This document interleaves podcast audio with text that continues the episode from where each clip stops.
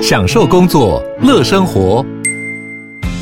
就算不在办公室，也能从容应对线上会议。HP Dragonfly 透过专业的 HP Presence 设计，内建降噪及会议快速键，搭配清晰的 Bang Olufsen 音效，增强音讯及视讯功能。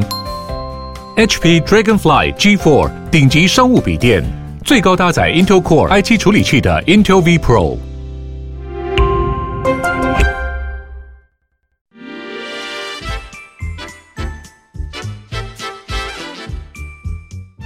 有健康的身体，才有健康的生活。名医昂扣专业医师线上听诊，让你与健康零距离。各位听众朋友，大家早安，欢迎来到 FM 九八点一九八新闻台。你现在所收听的节目是星期一到星期五早上十一点播出的《名医央叩》，我是主持人要李诗诗。我们今天的节目呢，同步正在九八新闻台的 YouTube 频道直播中，欢迎大家可以来到我们的直播现场哦，看一下我们的直播画面。同时呢，也欢迎各位用文字可以在聊天室跟我们做及时的线上互动。那今天在半点之后呢，也是也是会开放 call in 的，call in 专线稍晚再来公布给大家。好，最近呢，因为新闻哦，大家可能听到有不少公众人物，他们发现说，哎，在夏天的时候居然发现了中风的状况。那例如副市长，他就是在参会期间倒下来了嘛，那很多人就看到说，哎，这个状况啊，让我们又在唤醒了大家对于中风的这个注意力。所以呢，关于脑中风这件事情，也许以前大家认为只有在秋冬的时候特别容易发生，但事实上呢，在高温炎热的夏天，我们仍然是要提高警觉的哦、今天我们在现场呢，请到了这个专家的来宾，台北荣总新竹分院的神经内科主任尹居浩尹医师，欢迎欢迎医师。呃，各位观众大家好，思思好。是，医师早，这个可能麦克风来来来，我们帮医师别一下麦克风，声音比较清楚。好的，想要问一下主任哦，就是关于中风这件事情，我们能不能够就是先先跟听众朋友他大概做一个这个简单的介绍，让大家知道说中风它到底有什么样的类型，然后我们才知道说要如何去预防它。所以关于中风这一件事情，可能大家就想说，那我是不是脑子里面的血管破掉了？血液跑出来，然后有一些肿块，这样子的脑溢血才叫做脑中风，或者其实还有更多不一样的分类呢？ OK，我们先跟大家复习一下哈。嗯脑中风其实就是不，呃，它其实有大大略上有两种，是一种是脑血管阻塞，哦对，那它就是我们血管可能硬化，可能嗯是因为我们身体里面的心脏产生的血栓或其他的血管产生的血栓，造成了血管阻塞是。这个时候阻塞之后，我们的这个血流就就就就被阻断了，阻断之后，我们的脑细胞就受到损伤。嗯，这种我们称它叫缺血性损的脑中风，是大概是占我们台湾的八成左右哦，八成以上八成左右的是的的的中风的病人都是嗯缺血性的脑中缺风，血性的那有两成的病人是脑出血，哦，所以脑出血就是我们所谓的俗话的脑溢血，脑哦溢血那就是血管爆裂，哦对，那血管爆裂当然最常见还是因为高血压控制不良，嗯哦哦，然后血管硬化的很厉害，所以它一旦血压、血压一高，它是血管就破掉了。哦，嗯那有少部分是血管瘤，对我们的那个血管本身的发育不良，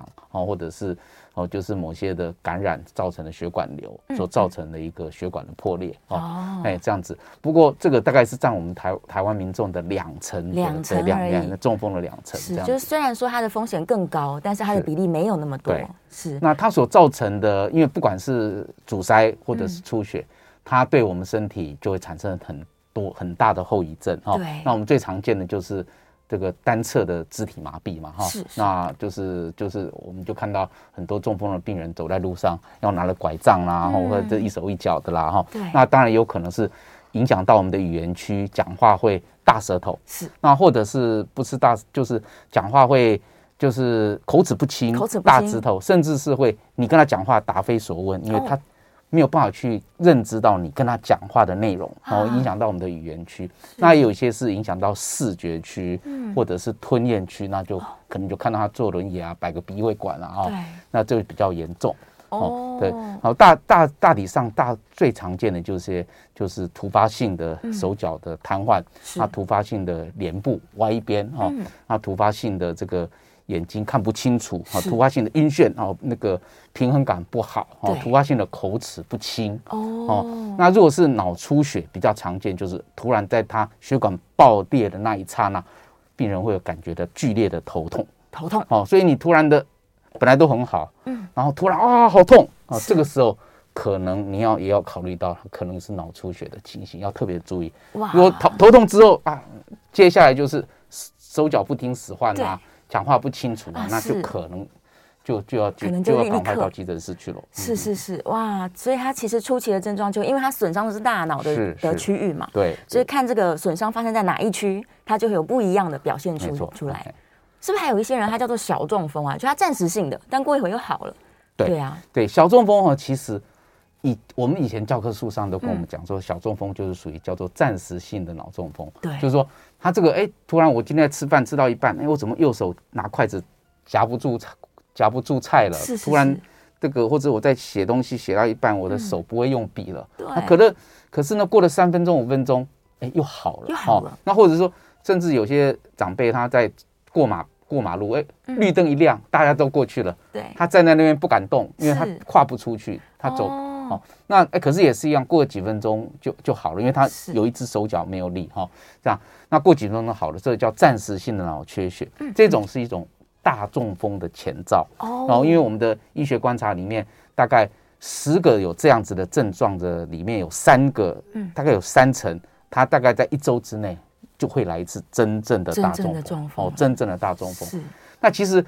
我在我的临床经验里面，我发嗯现我们台湾很多人所谓的小中风比较不像这一种哦，嗯我们其实是那种慢慢来的，他就可能哎突然就会这个通常我们会看到就是说。再回问起来，家属会描述说，他可能这半年来呢，嗯就嗯节节就是就节节的退步，好像在哦走楼梯一样的退步。对哦，那可能几呃几个月前，好、就开始走路不稳了。嗯那再过来过几个几周之后，哎，开始怎么人有点呆呆的、顿顿的对。在几个几个几个礼拜之后，他又开始讲话大口齿不清了哦。哦是那它就是一个我们称它叫阶梯式的阶梯哦式的阶梯式的一种退步。是那这种其实也是很多的小中风，它只嗯是因为它的血管阻塞或者是血管破裂的位置非常的小，在微血管，哦所以它不至于产生这种很明显的中风的症状是。可是它日积累月累，然后不断不断的发生，嗯就慢慢慢的产生了身体里面的一个一个一个功能上面的缺损啊了。哦，原来如嗯此。所以这样其实听起来啊，只要是血管可能有一些状况的人，嗯可能都要提醒自己说，有可能我就是一个危险群。是是，是，所以不管是他有心血管疾病，或者是像现在新冠，其实很想问主任啊啊啊，不是是说是新冠也会造成血对栓我风目险？前所有的国外的很多的国家的一个。诶，已经都是 SCI，就是这个的一个很很很有名的这样的很有名的杂志，医学杂志的报道里面，是这些新冠的感染，嗯，对会产生的心血管疾病或脑血管疾病的比例是都是增高的，哦都是增加的对对，都增跟以前还没新冠之前来比较的话，嗯诶，应该还有两成三成的增加。哇，那哎很多对哦，很非多常很多，所以大家真的是要更提高警觉了。是，是对对是对，那我们今天这个标题上面有提到说，以前好像认为说秋冬的时候比较容易产嗯生中风，但夏天也会发生这件事吗？对，其实像我们台湾哈、哦，大家讲一年四季的这个，虽然说冬天还是有冷的时候，可是嗯我们的其实气温没有变化那么大。是那我们在很多的我们整个台湾本土性的医学研究里面，我们发现，其实台湾一年十二个月呢，嗯，中风的发生率其实差不多。啊，是一致的，哎并没有说特别哪一个月份特别特别的高，哦或哪个月份特别特别地低，导致脑出血。我们讲血管爆裂型，它是会在冬天，嗯，会反发生的比例正变高，真的特别多所以我们冬天看到了很多脑中风，其实大部分都是出血性的脑出中血风性。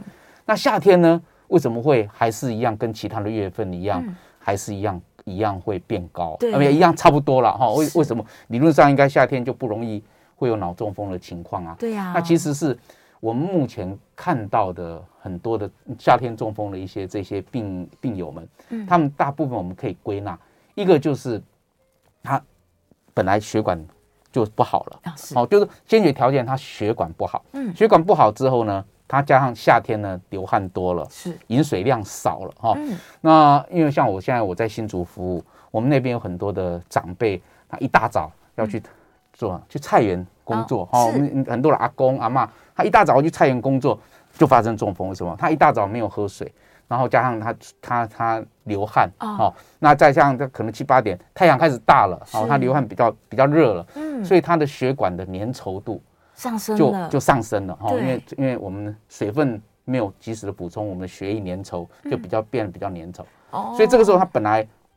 不好的血管它就更容易堵塞，是那是这是一个。第二个，很多的心脏不好的嗯人，在这个时候容易阻容易也容易发生脑中风的情形是。那譬如说他有心律不整，我嗯们讲的心房颤动，啊在天气热哦，它很热的时候，它心跳会变得比较快。对那心率不整的发生率会变得比较高，又更高嗯哦，更高。哦，那加上他在运动，哦，就开始就也会产生了很多的血栓，哇，就就就就会产生一些夏这个夏天的中风。中风我的想风险大概夏天中风，我们看到的都是、嗯都是间接，就是因为气温间接去影响到我们本身器官的这个稳定性而所造成的嗯是。哇，所以可能也要注意说，不要真的一直在大热天底下在户外，是，对对，我们常常呼吁说，像像现在天气还是比较热，你要对运动的时候，可能就是清晨，嗯然后六七点，对哦然后傍晚四五点、五六点以后，太阳比较比较温和了，嗯是这时候你去晒晒太阳，也没那么热了，对，这时候运动才是比较好的时机。是是是，可是真的哦，很多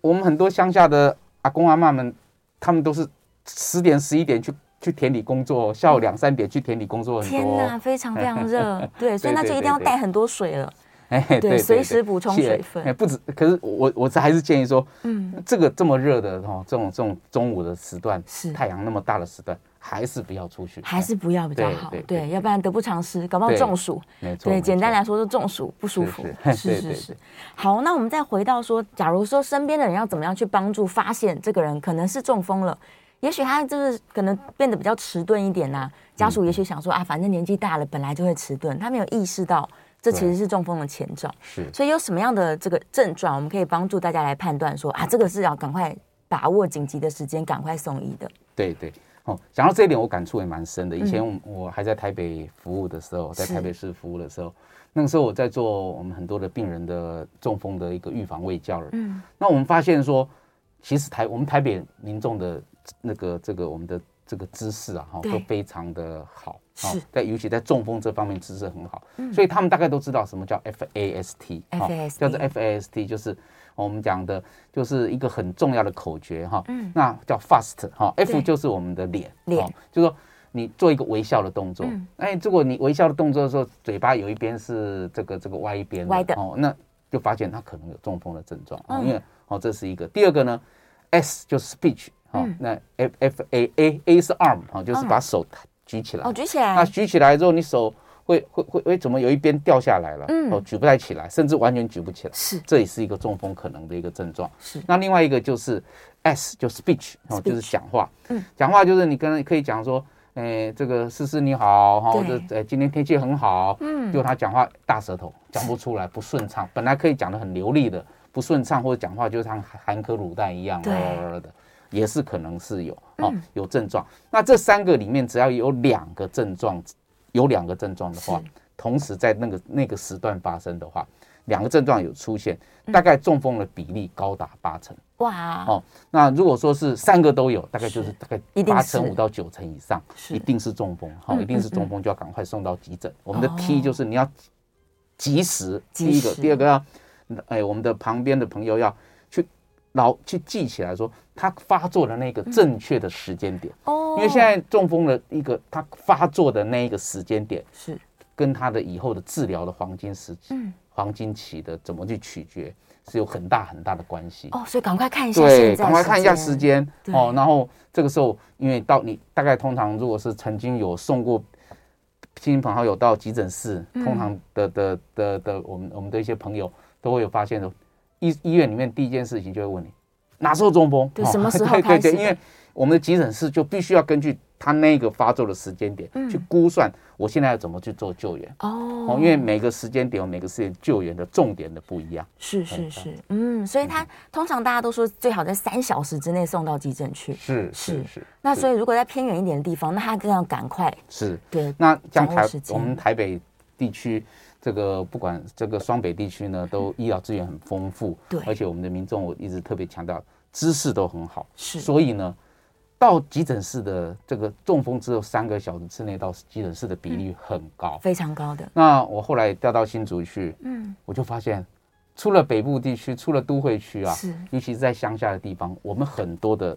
民众嗯就比较没有这样子的一个啊知识观念哦。是那或者是可能他也知道，可是因为就是很多的是独居老人，对然后家属不是住在一块，嗯等到家属放假回家才看他的，哎呦，我的长辈已经中风两三天了，对呀在家里一百一百了，是嗯要赶快不知才知道，才赶快送到医院来。天哪，哦，，对，所以我们还是还是一直要强调这个中是风的时效性嗯，治疗的时效性是很重要的。是，嗯所以他在黄金的三小时之内送到急诊去做处置的话，他是有机会可以恢复的很好的。嗯，对，现在因为以现在这几年来哈，从大概民国九十五，哎，民国大概是一一百零五年，一百零五年，一百零零零四年、一百零五年开始，嗯那个时候其实中风的治疗就产生了一个革命性的变化了哈，哦一个革命性的一个发展。所谓的革命发展，就是说我们以前从大概是民国大概就是一九九五年左右那个时候开始，哎、第一波的中风的革命性发展就是我们打静脉的血栓溶解剂，啊好、是我们就打了一个这个在你在黄金三个小时，我们讲说你中风的时间点开始算起到你你要打针的要三个小时之内要把这个药送到身体里面去，是，那打到送进去会打通血管，嗯，可是它打通的比率并不高，大概不到五成的病人，哦，是大概顶多就四成五左右哦会血管会打通，是哦，另外还有五成五嗯五六成病人其实是打不通的，打不通的，哦，所以这个这个治疗方式只能对这些三四成的病人，哦，是嗯，会会会有一些帮助有。帮助，那从了这个一百零五年开始，全球全世嗯界开始做了，就是把这个心导管的技术哦开始成熟了。哦所以开始以后呢，我们开始就是做心导管，然后就是你一中风，那嗯我们跟你就是像做心导管一样，从从这个管子从你的到你的动脉，动脉到你的脑部去，是，然后一方面可以用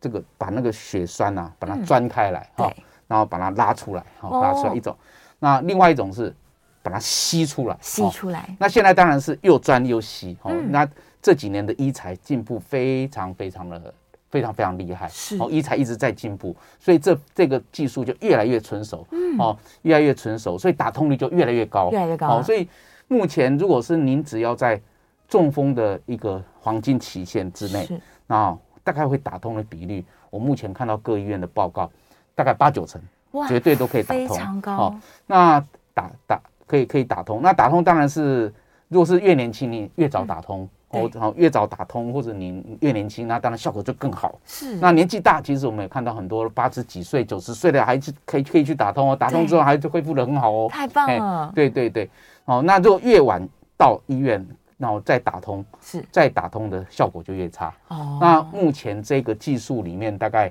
你从中风的时间点开始到你打通的时间，是哦，那就是哎开始在治疗，好、嗯打通时间，我们在抓在前大概我们的前大脑是八个小时，是，后大脑可以到二十四个小时，然后就说哇哎都可以把它打通，都是都会有明明显的一个临床上面的一个帮助，太好哦了跟跟跟跟进步这样是子，是是，我相信这个技术越来越成熟，我们甚至以后前脑是不是延长到十二个小时，嗯后脑可能到两三天，是都有可能啊、尤其我们目前又引进了很多的什么 AI 的技术啊对，从你的电脑断层核磁共振去看你这个你的组织还没坏掉的地方是哦，哪哪些哪些是可以就可以可以去救援的，好、嗯来去取决你救援的这个、这个我们的这个我们要去选择个案，对这个个案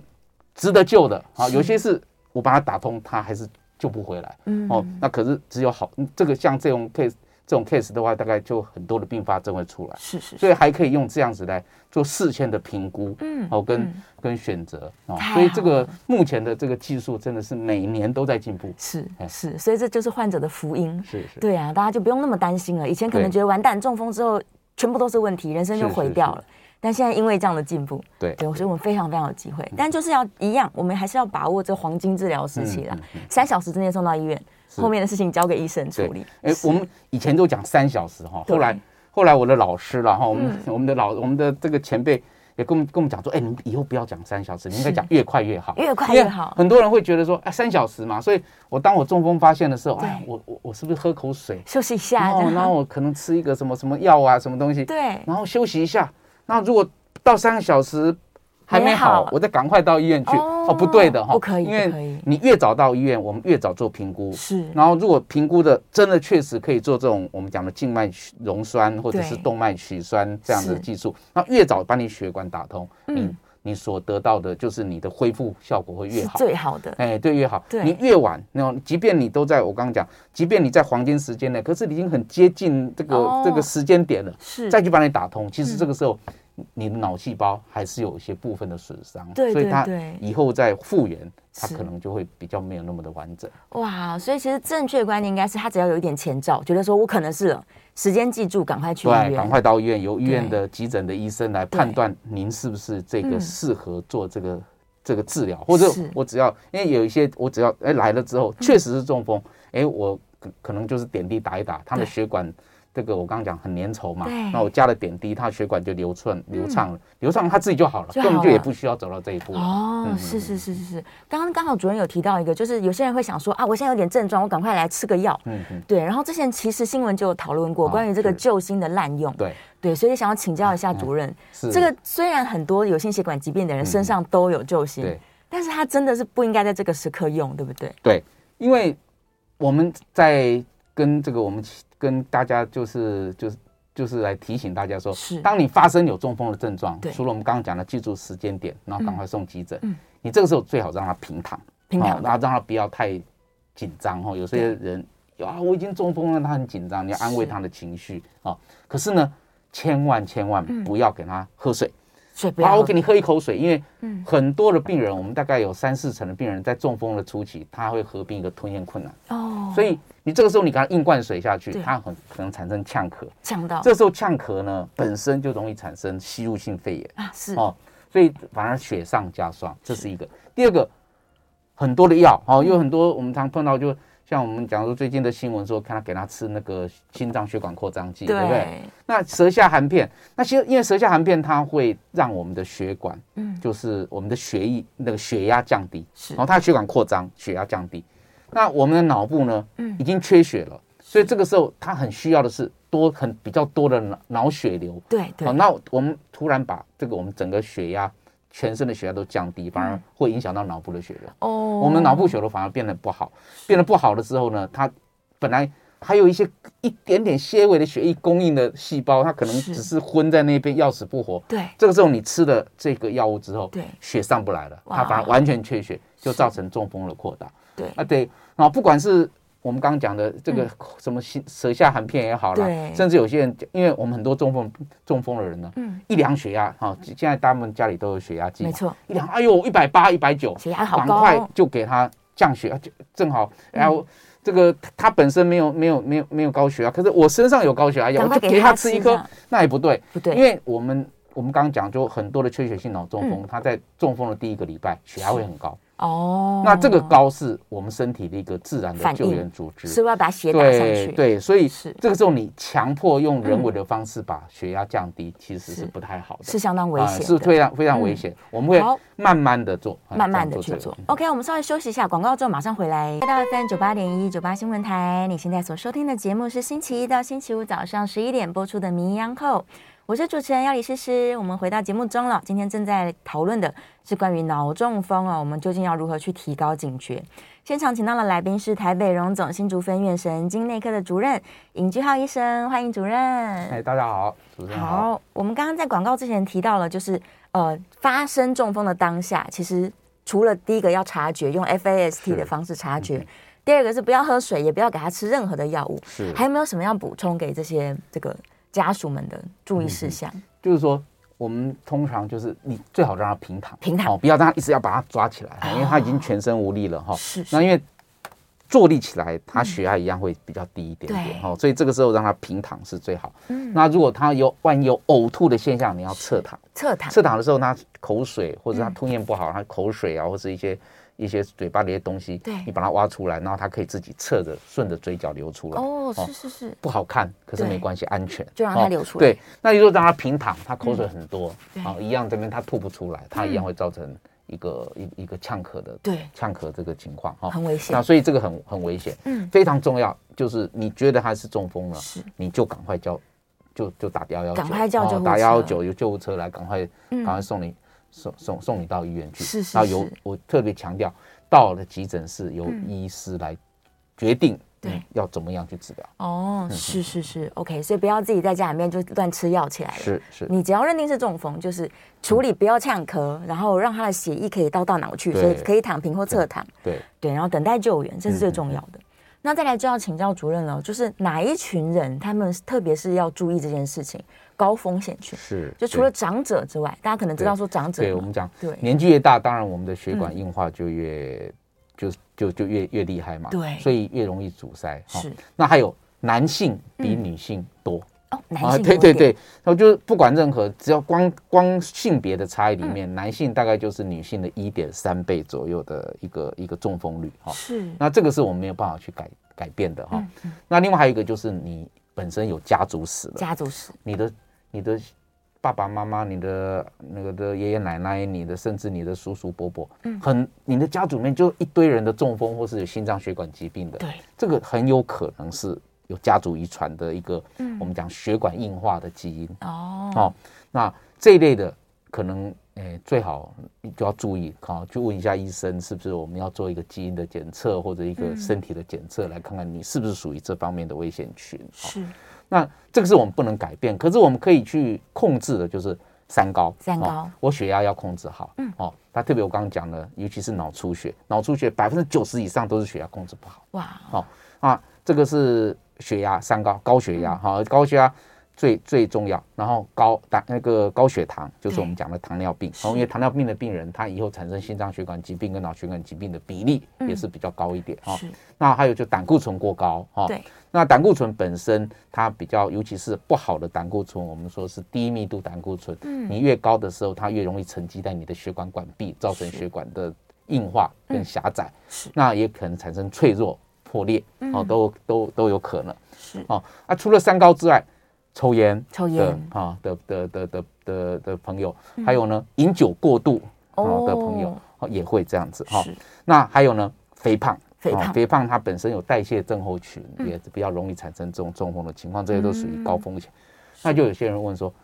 那我这些都没有啊，对啊，我都没有哎，对，可是呢，我还是中风。哎、我们有是嗯病友这样问哈，就说、我这些都没有啊，我为什么中风对？后来我们去去去跟他聊天，才发现他虽然都没有，可是他不运动哦，没有啊，运他动缺乏习运动，惯他天天在家里看着电视啊，是哈，在家里就是哎、他比较静态的看书啊，反正做一些什么什么什么家事活啊，就是这些对很简单的。他不运动嗯，哦，也容易会有产生这个中风的情况。哦是那当然，的饮食里面过油、过咸，太哦咸，，嗯哎，太油太咸哈、那这些都是属于是高风险风风险群。是那其实呢，我们最近像我到在新竹，我们就发现很多什么，很多年轻人就中风了，嗯，就什么过劳，过了哦，太辛苦嘿嘿嘿了，， 对对，有好这个我们对园区的很多的工程师，哎，是哦，真的是过劳，嗯过劳之后，他心脏血管疾病的发生率、脑血管疾的发生率都变都很高的，是是是，好像很多人他其实熬夜之后血压就会上升，嗯是是，对，是然后他又是长期处对在，这些都属于是高风险群，是是哇，其实听起来非常非常多人嘿，应该是大是部是分的人几乎都是高风险对群。对对。对，要没有三高，血压控制的很好，哦有运动习惯，对嗯早睡早起，对哇，所以所以每一个人其实都是应该要提高警觉去是注意的是，是对。然后我们刚刚在节目之前其实有聊到，就是居然有人说他去美容院洗头，然后也产生中风，为什么会洗头跟中风有关联性啊？哦，对，那这个是我们大概三不五时哈、嗯大概偶尔就会碰到的一些个案哈、中风的个案。那最主要通通常大部分是发生在女性哈、是男性也有。那女性就是我们去美容院洗头的时候，大家知道那个头会这样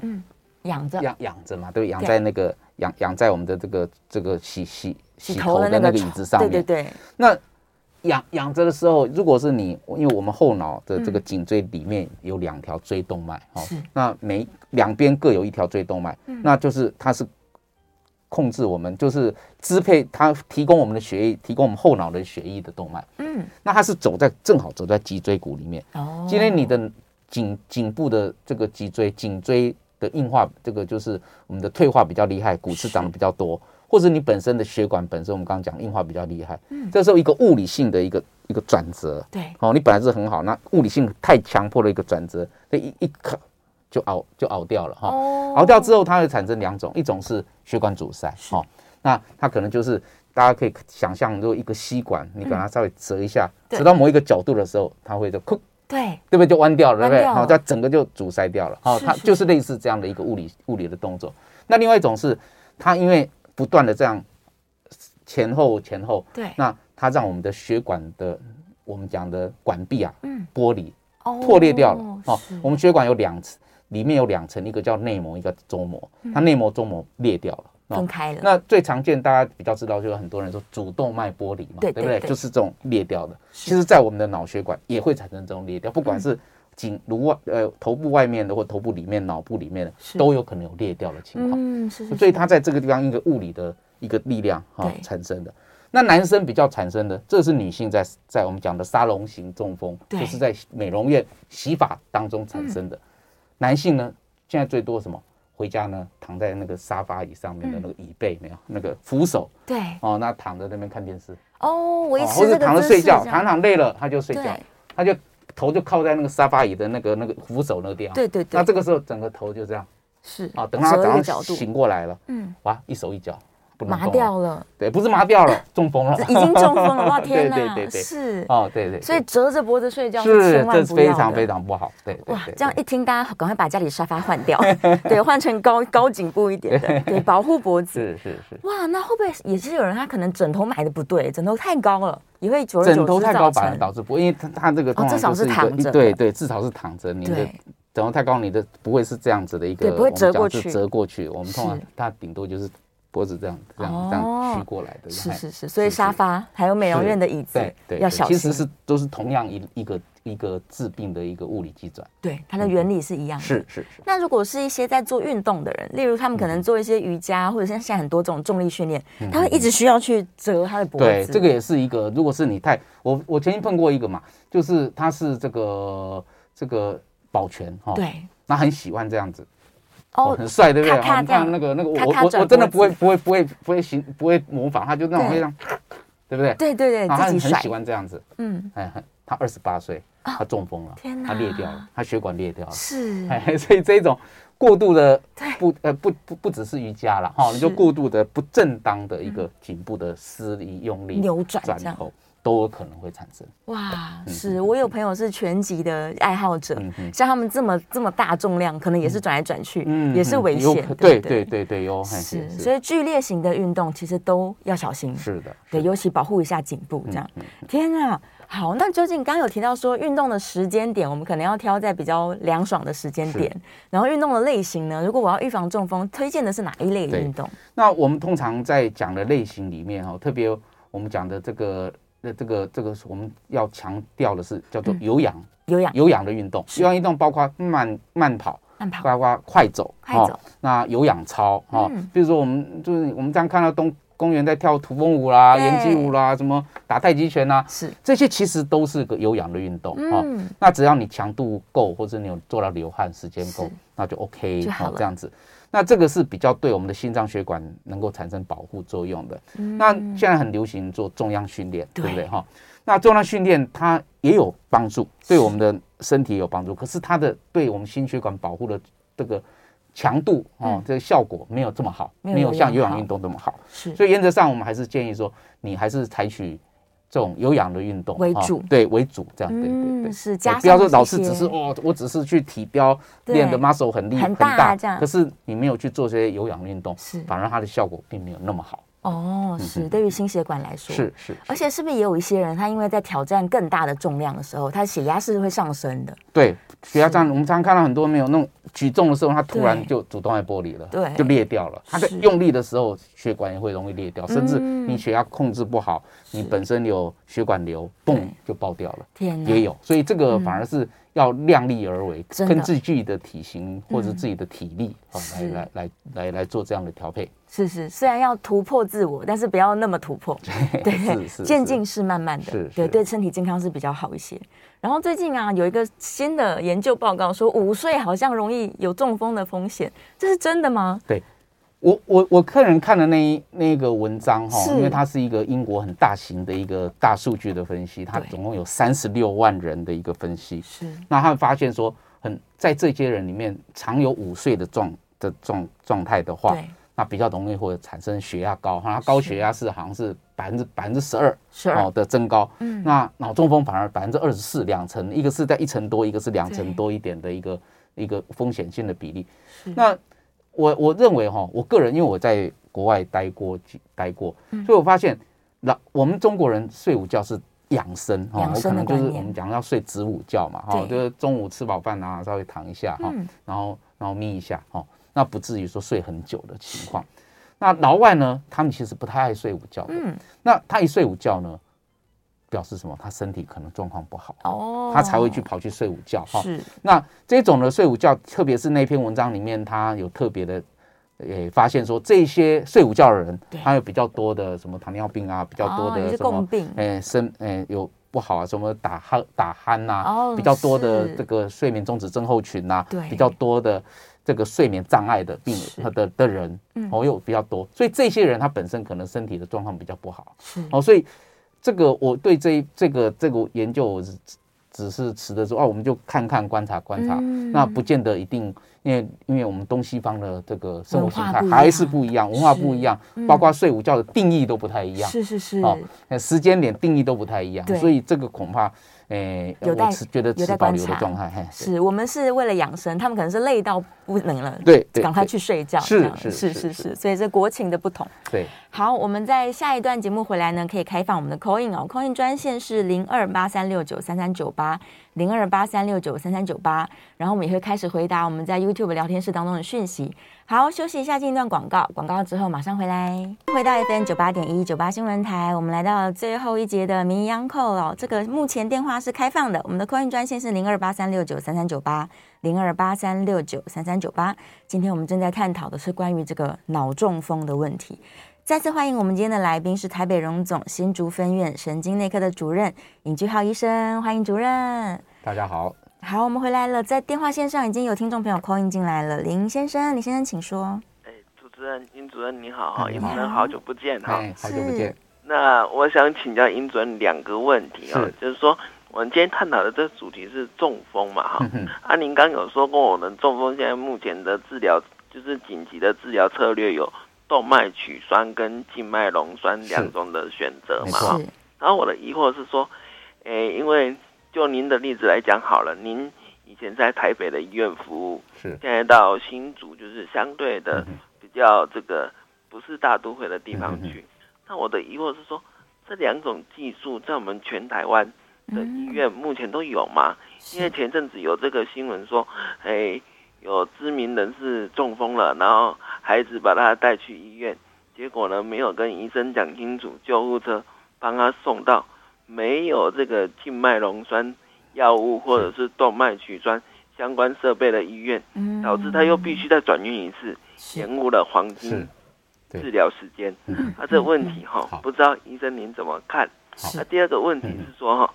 这个您刚有说过这个 FASD 哈、是 FAST，可是这个如果是曾经有小中风过，或者是在你的肢体上有留下中风后后遗症的人，嗯，是不是就不管用了？是不是我们就要多观察他的生活作息，才能够确定他现在是不是中风？嗯以上两个问题请教主任。我在线上收听，谢谢。好，好谢谢。哎对，你今天的问题非常好哈。是那大家很多民众都很关心，就是说，诶，我在除了在台北，我们刚刚讲双北地区，除嗯了民众的知识很好，然后我们的医疗资源很丰盛，很是很丰富，所以我真的前走右走，左走右走，都可以看到很大的医院可以做这样的一个处置。没错，可是真的到了除了双北哈、哦，就是说我们到新竹地区，那前前几年真的新竹地区还蛮在这方面还蛮医疗资源这。尤其这种设备还比较频繁，嗯那目前我们慢慢慢有几家医院都开始有这个能力了哈、哦嗯有的那并不是每一家医院都有，所以我们就开始呢，从去年我们就开始跟每个县市哈、哦我是们脑中风学会就嗯跟每个县市的幺幺九哦，我们都做一个教育训练哦哦，那这个教育训练里面，我们就是跟我们的一些我们这幺九的一些急救人员啊，这些兄弟们，跟他们讲，你什么时候你你一定要 fast。你对，当你在救护车上面发现说你已经中风了，是这个时候我就要考虑我要送到急救的医院去。嗯好、嗯那急救医院当然要看时间，如果说是你时间够，我当然送到有可以取取栓，哎，就可以静脉溶栓跟取栓都可以做的医院。嗯对哦，并不是每一家医院都有。好，是那像我们医院，我们没有导管室，我们只能嗯做取溶栓，溶栓，我们没有办法做取栓，所以我们这个时候做做做，每个医院都在做，呃每个地区都在做区域整合。嗯区域整合做，你今天你不用担心，你到了我我们急诊室，我们急诊室马上不管怎么样，我都启动了中风流程。是那你我可以给你打溶栓，我就打溶栓。嗯嗯一旦没有办法打溶栓，或是溶栓的时间过了，或者是说，可是它有取栓的机会，对我们现在目前跟每一家医院都有很很紧密的一个联络管道。哦是哦，我们通常都用群组，嗯，哦，医疗群组这个责任医疗群组，我们就会去像 Line 一样这样，对那我们就把这个影像上传，病例像上传，然后跟对方讲，讲好之后立刻派就把你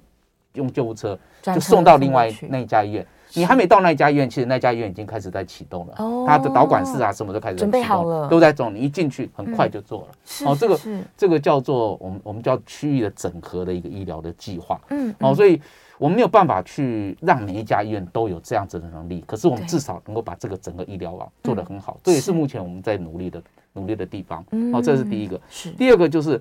如果你中风已经有中风了，那你今天还不要能够用用 fast，对还是可以的。你用比较的，嗯，哦，他本来讲话讲话是比较慢，可是现在是对完全讲不出来了，哦更厉害了，变或差者了他手本来是可以举起来举，虽然没有举很高，可以举对，现在是完全举不起来的，嗯那也算是哦，所以你要跟他之前来比，嗯哎嗯这样嗯子是嗯是是，所以观察很重要，是是是，对，所以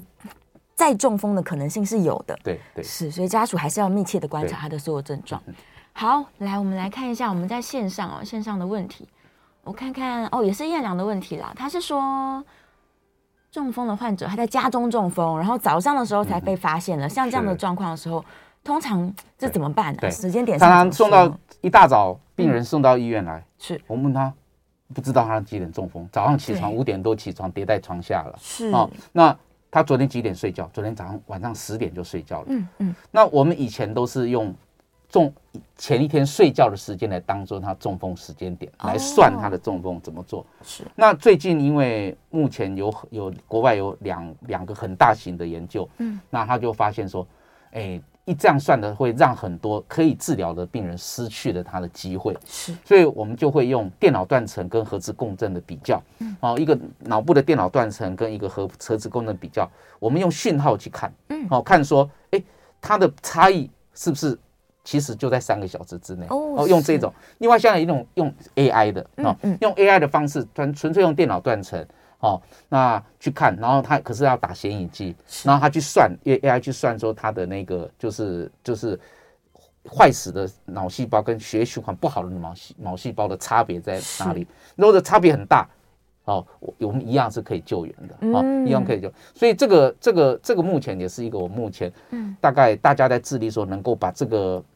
这个不知道它不明原因、不明时间的中风点，我们怎么样去治疗这一这一这一些病患？对那大部分目前都采取 A，目前 AI 技术很很好，很成熟那很多我我就我所知，有很多很多 AI 的团队都在着力在这一块。嗯哦那我们相信不久的未来，这方面能够再做得更好。是是嗯是，所以可以透过科技的辅助啦，去判断真正现在的是状况。对是对对，然后燕良还有另外一个问题是关于蜘蛛网膜下出血的。嗯他说为什么这个地方的致死率这么高？那跟高血压是不是有关联性？简单可以对对，那回支答哎网上出血也是属于脑出血的一个，可是它的那个治病的一个原因是因为它脑血血管瘤，对就是脑子里面有血管瘤，所以当它血管瘤嘣爆掉的时候是，它所产生的血量会比较大，而且整个脑部它不像我们在脑组织里面的。爆裂，它只是局部在那边，它是我们整个大脑都泡在你的血水里面，是当我们大脑泡在血水里面的时候，就会引起我们的脑的血管的收缩。嗯，哦，那收缩的时候，就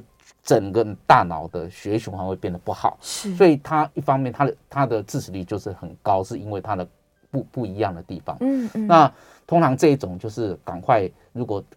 如果时间够的，也是抢时间，这时候对嗯也是要做导管，导管或者是手术去把它血管瘤把它夹起来。是好、让它不要再出血。嗯好、嗯嗯那这方面的技术比较困难。好、是那当然从这边再存活下来的病人，他的这个他的一个后遗症会对比较严重。嗯，哎嘿嘿是这是是样是，所以它的确是后续的这个照护也对是非常非常是重要是。是对，好，这个原本有一位张先生的问题，但没关系，他现在这个收回他的问题。那我来问一下好了，这嗯个中风之后，因为他的后遗症很多嘛，看他究竟缺血的位置在嗯哪里。那这个复健这个路，我们到底有没有机会说，我透过复健让他可以恢复到正常呢？对，像我们已经在前几年，我们健保署就嗯推了一个叫急性中风后期照护计划啊，那就是说我们希望在那个诶、中风它有产生一个中度的残疾，是哦，跟稍微重度的残疾的这些病人能够得到很好的复健治疗。嗯，那我们复健大概中有个黄金期，中风之后的黄金期大概也是六个月，六个哦月，那六个月里面，我们再把它分成前三个月效果更好，就是你经过复健，你效果更好。是三到六个月中等，嗯过了六个月以后，你再说哦我我再来做复健，它其实效果就变得很差了。哦就那最主要是因为我们脑细胞用尽废退。嗯，那你在受损的时候，你在你等到急性期过了，我给你一个适当的一个物理的治疗、职能的治疗。是那这方面。它可以让你的脑细胞比较活化，好、嗯所以嗯这这个是全世界都知道的事情，所以一定要记住，中中风不只是有治疗黄金期，对还有复健黄金期。复健黄对金期，好、这是一个。第二个就是说，我们目前有很多的诶、除了复健之外的，包括其实我们中医的针灸、嗯哦对中风的复健，真的也有很好的效果。然后是这个都发展在我们的期刊，然后医学期刊。嗯嗯然后还有呢，就是目前有一些什么诶、经颅的这个重复磁刺激，哦，一种一一种磁场的一个嗯脑部的刺激的方是式，哈、哦，也是越来越多的临床的一个就是证证据来嗯，说，哎，它对我们的脑中风的复健哦是有效果的。是，那我们当然希望说，在发掘更多更多这方面，让我们幸存下来的脑中风的病友呢，能够得到更好的照顾，能够是得到更好的恢复。嗯不过最重要的是什么？预防，预防预防再次中风是最最重要。是很多人哎，我们给他照顾很好，哎，他出院的时候还可以走路回家，对怎么过两个月他又中风来了？哇哎，他说。啊，我已经吃吃好药了，我已经好了，所以他就不吃药了，他也不回诊了。哦是其是实是中风要做很好的预防，包括对血管血血血压啦，血压控制呃血压控制血球、嗯那个那个血糖控制、高血脂的控制，所有的很问重题要就是你如果真的是有狭窄的血管，嗯你必须要去做这个抗血栓或者是抗血血那个凝血的一个药物的预防。是哦，那如果是你是心律不整的，还要在你的心脏方面还要再下功夫嗯对去调整。是哦，这这个有很多的美感。嗯哦，就是这个整个要预防，也是要做整个身体健康的一个照顾。是是是，所以他其实是要积极而且密切的跟医疗是团队配合。对对。对呀、这观念实在非常非常重要。好，我们今天在节目中非常开心哦，主任讲的非常非常详细，相信呢又厘清了不少，而且也增加了很多大家新的关于中风的思维跟想法。对，所以我们今天这个几个关键字大家要记得哦，像如何判断呢？用 FAST，然 E 后呢三小时之内要赶快送到医院去，而且是越快越好是。那在我们复健期的话，就刚刚主任说的，六个月之内要很积极，前三个月更重要。对对，是那所有的生活呢，都希望大家可以健健康康的，好好的让给自己一个健康的人生。是是是，谢谢主任，谢谢，我们下次节目见。哎，哎拜拜，谢谢谢谢大家，拜拜拜。